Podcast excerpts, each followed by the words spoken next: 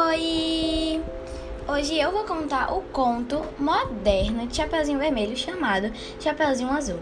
Vamos lá? Era uma vez, numa pequena vila, perto de uma pequena floresta, uma menina de olhos da cor do céu. Todo mundo gostava dela. Sua avó mais ainda. Tanto que decidiu fazer uma capa com capuz para ela. Essa roupa era de veludo azul, a menina não tirava nunca, nem quando brincava de teatrinho no quintal. Por causa disso, todo mundo na vila começou a chamá-la de Chapeuzinho Azul. Um dia, sua mãe chamou-a e disse: Chapeuzinho, leve torta de amores para casa da sua avó. Como você sempre faz. Então, Chapeuzinho diz